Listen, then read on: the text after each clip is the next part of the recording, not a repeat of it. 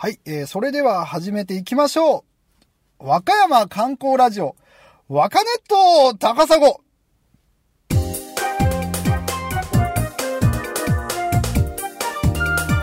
はい、えー、このラジオも第4回を迎えました。ね、あの、学生の子のね、話とか聞くと、やっぱりあの、中間テストとか期末テストとかね、あるわけで、あの試験勉強とかにね、ごっつ頭悩ましてるますけど、ね、あの、さすがの和歌山も、やっぱりテストぐらいはあるぞとね、あの、これだけのんびりしてますけども、テストぐらいは、あの、刻んでやってるぞっていうことですよね。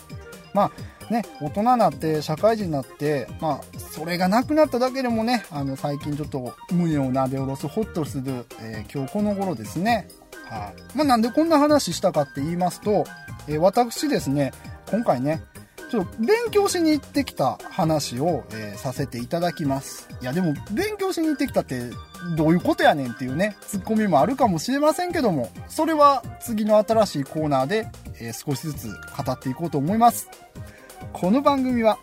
都会の人々があまり足を踏み入れたことのない現代社会の秘境、和歌山県。その魅力を120%知っていただくため、日夜奮闘するインターネットラジオ番組です。この番組を聞けば、あなたも和歌山津案内人は、私、高砂児童丸が務めさせていただきます。えー、今回もよろしくお願いします。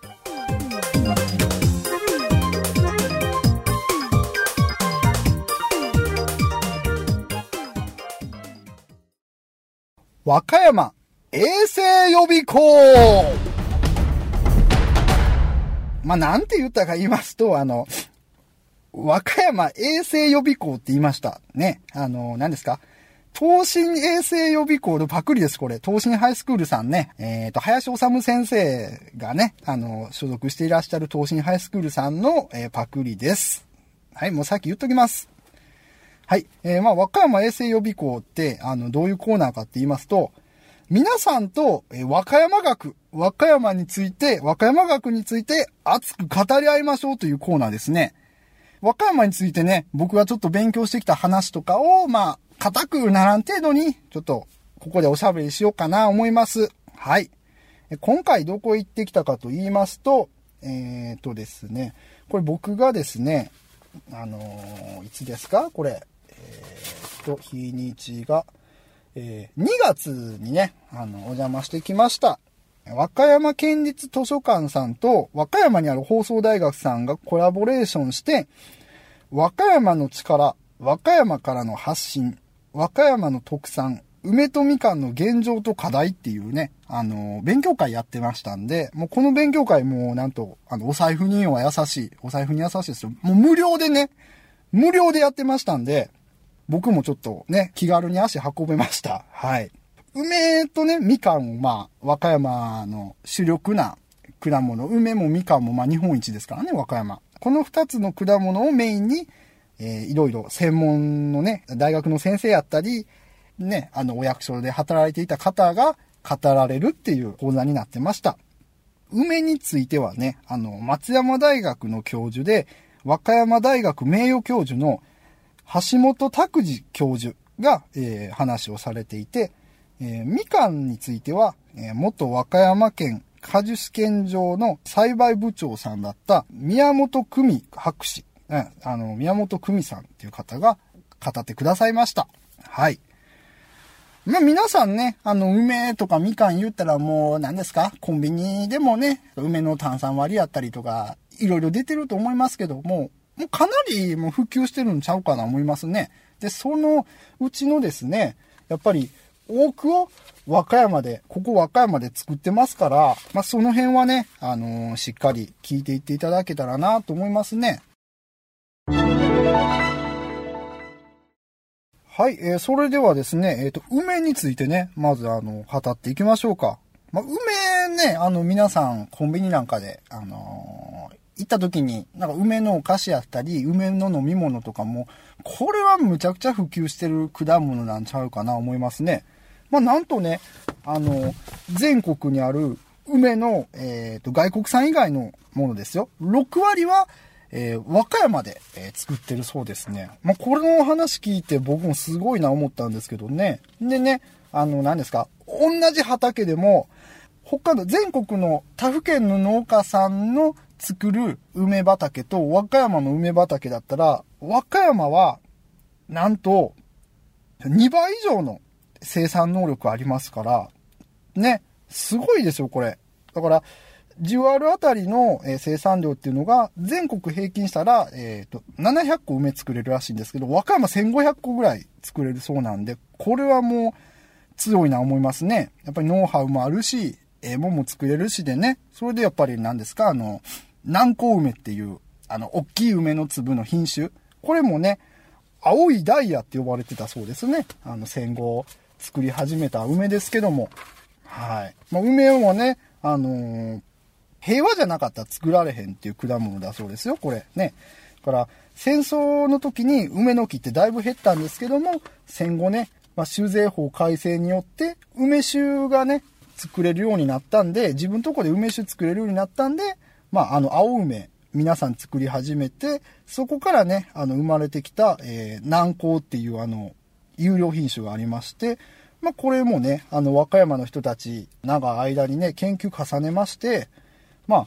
なんですか、例えばですけども、あの、梅の実がね、あの、やっぱり熟したら落ちてくるそうなんですよ。木からね。それを、ネットを引いといて、落ちた梅、あの、完熟の美味しい梅、落ちた梅を拾い上げて、まあ、床にボトンって落ちたら、あの、傷んできても使い物にね、食べられなくなりますけど、そういうノウハウあったりとか、まあ、早くからね、あの、ミツバチ利用して受粉させたりしてね、あのー、生産力を誇ってるそうです。ね。まあ、ただね、やっぱり、梅作ってるだけやったらあかんやろっていうのが、えー、後で動きとして出てきまして、梅の、え生産工場、加工工場、生産だけじゃなくて、え加工もせなあかんってことで、まあ、加工工場ね、あの、取ってきた梅を、えー、いろいろその、何ですか、商品にしていくようなね、仕組みも作っていきまして、それでまあ、あの、販売のね、ルートなんかもちゃんと確保してるから、これだけ、なんかたくさん和歌山の梅が、え、全国に普及してますということでね、あの、おっしゃっておりました。はい。まあ、このね、まあ大体あの、和歌山の、えっ、ー、と、田辺市っていう場所で、あの、広く、この栽培やってるそうなんですけども、この和歌山モデルっていうね、新しいこの、何ですか？その農業のモデルになってるそうで、まあ、他府県の香川でしたり、鹿児島やったりね、そういったところも、あの、和歌山みたいに自分のところの畑で作って、自分のところの近所にある工場で製品にするっていうこの一連のね、地域でこう一丸となってやってる取り組みっていうのを、あの、真似したいなって思って、今真似していってるそうです、どんどん。ね、すごいですね、和歌山ね。それで、もう一つね、びっくりした話なんですけども、えっ、ー、と、和歌山県の、えー、小座川町っていう場所ありまして、そこにあの、まあ、ちっちゃい集落あるんですよ。あの、平井っていう、平井地区っていう集落があるんですけど、ここでですね、柚子のね、栽培と加工をやってるんですけども、100人ぐらいの農村でですよ、1億4000万円、え売り上げてるそうです。だから、ほんまに、あの、行ったらわかるんですけど、もう、ほんまになんか川べりに、が、川、川があって、で、まあ谷になってるんですけど、その川を挟んで家がずらーっと並んでるんですよ。まあ、ほんまに。で、そこにちょこっとなんか、公民館とかあって郵便局とかもあって、ほんまに、ほんまに絵に描いたような田舎みたいなところで、なんと、えー、100人ぐらいで、1億4000万円売り上げてるって、これ、行ってみたら、絶対こんなに売り上げあるって思わないですから、ね。でもこの商売うまくいってるからですよ。あの、子供とかね、あの、若い人が戻ってきて、そこで子育てとかやるから、仕事あるから、もうみんなね、家族も幸せになっていくわけですよ。高齢者の人をね、支えられるような仕組みもできますし、まあ子供ったらどんどん活気出てきますから、ね。で、まあ失業率も低いですし、仕事あるからね、こういう図の仕事。で、まあ、高齢者の人もみんな働けて元気になれるから、こう医療費がかからない村っていうことでね、この、何ですか日本全国をね、この取り巻く、なんか、過疎化の、この悪い現象これに対抗できるようなえー、仕組みがなんと、この和歌山のですよ、山のね、あの、奥地の農村でもあるっていうことがね、これ僕びっくりして、やっぱりユーズ産業の力、計り知れないものあるな思いましたね。はい。まあね、あの暗い話ばっかりのところで、まあちょっとすごい希望を持てるね、話がありました。まあね、この梅にしても、柚子にしても、まあ日々そういった何ですか、新しい料理のレシピができへんかとかね、あとは薬とか医薬品とか、ね、あるじゃないですか、そう健康のサプリとか、そういうものにも技術転用できへんかとか、まあ常に努力重ねてる結果なんかもしれないですけど、やっぱり和歌山のね、底力っていうのをね、あの、橋本先生のお話で思い知らされましたね。はい。で、もう一つなんですけども、まあ、みかんについてはね、あのー、宮本先生の話を、えー、聞いたんですけども、まあ、和歌山の果樹試験、果樹試験場の、えー、栽培部長さんされてたということで、まあ、すごいこのノウハウのことだったり、現場の、ね、状況だったりっていうのを把握されてる方なんで、なんでみんなみかんの仕事辞めていくんかとか、まあそういう話されてましたわ。ね、やっぱり、何ですか稲とかと違って、みかんって手間かかるから、副業でちょっとやろうとか、兼業でやろうとかできない品物になるんですって。だから、こう、若い人とかなかなかね、あの、この仕事やってくれへんかったりするみたいなんですけども、まあ、ただね、あの、長年のノウハウとか、あの、データ取りはしてるんで、どうやったら最高のみかん作れるかとか、そういうノウハウ分かってきてるそうなんですけど、なんせやっぱり、こう、皆さんそこまで危機感もないし、めちゃくちゃ証拠たくましい感じじゃないみたいなんで、まあいろいろ危惧されてましたね。あの TPP にね、向けてもっとやる気出して頑張らんかったら、ね、安い果物とかどんどん入ってきて、もうジュース用の果物なんかはもう壊滅状態になるんちゃうかっていうちょっとね、怖い予測なんかもされてましたけども、やっぱり日本、なんですか？こう、今香港にみかんとか輸出してるらしいんですけど、そう外国の人からね、あの喉から手が出るほど欲しいような美味しいもん作れるんで、農家の人でもすごい証拠たくましくやっていかなあかんぞってね。まあ中にはそのみかんの品種なんかでももう特許取らんから、特許取らないから、あの外国でね、もう苗だけ取られて勝手に作られてるようなものもありますんで、ね、やっぱり自分たちのその生活環境を守っていくっていう意識も持って農業やってくれってね、あのー、農業の生産者の方々に訴えかけてました。ねまあ本当にね、僕も全然農業のね、畑にいない人間なんで、えわからないこともたくさんあったんですけども、すごいな、奥深いな思いましたね。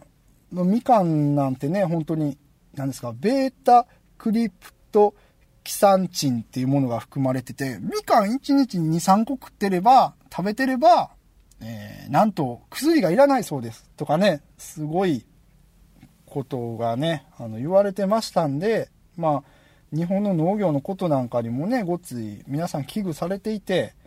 ねまあ、いろいろ分かったんですけどね、あの、なんか、和歌山のみかんって、東京にはまだまだ出荷できてなくて、東京ね、聞かれてる方、東京の方もしかしたらいらっしゃるかもしれないんですけど、東京のみかんは愛媛産が多いそうですね。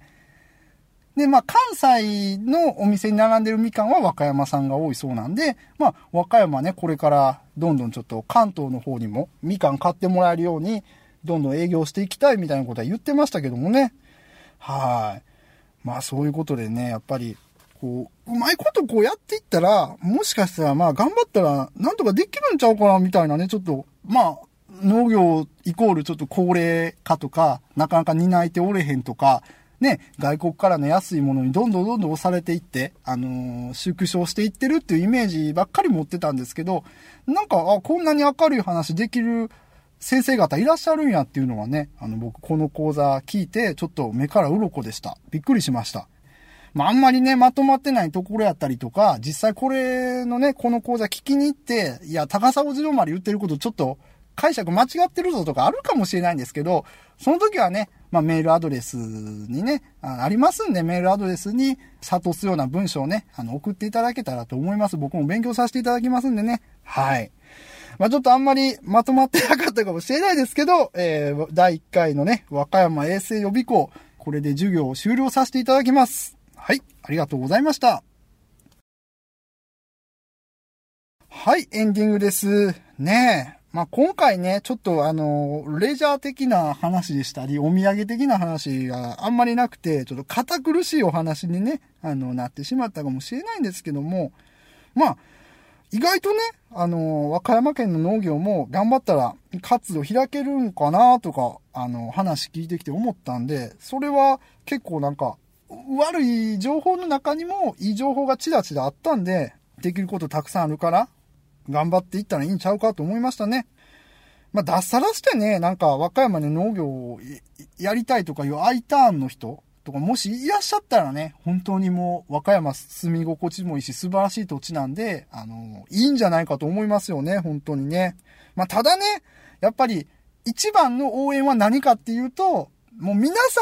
んが、もう和歌山の梅やったり、和歌山のみかん、和歌山の蛇腹、和歌山の柚子、こういったものをあの、買ってくださることですから、その、まあまあ言うたらね、もっと安いものとかあるかもしれないんですけど、やっぱりそこにちょっと健康やったりとか、和歌山の人が情熱持って作ってるとかですね、そういうことを感じ取って、まあ、ちょっと高くても、和歌山の、えー、品物を買ってください。もうぜひよろしくお願いします、本当に。はい。ね。まあ僕もね、あのー梅農家さんや柚子農家さんのね、とかみかん農家さんの話、直接聞く機会あったら聞いてみたいなって思ってますんで、もしね、あのー、なんかそういう話、高砂自動丸に聞かしたるぞっていう、あの、和歌山県内の農家の方いらっしゃいましたら、あの、ぜひメールください。はい。まあね、ちょっと農業の話で熱くなってしまいましたけども、まあ、次回もね、あの、元気にお届けできるよう頑張りますんで、えー、よろしくお願いします。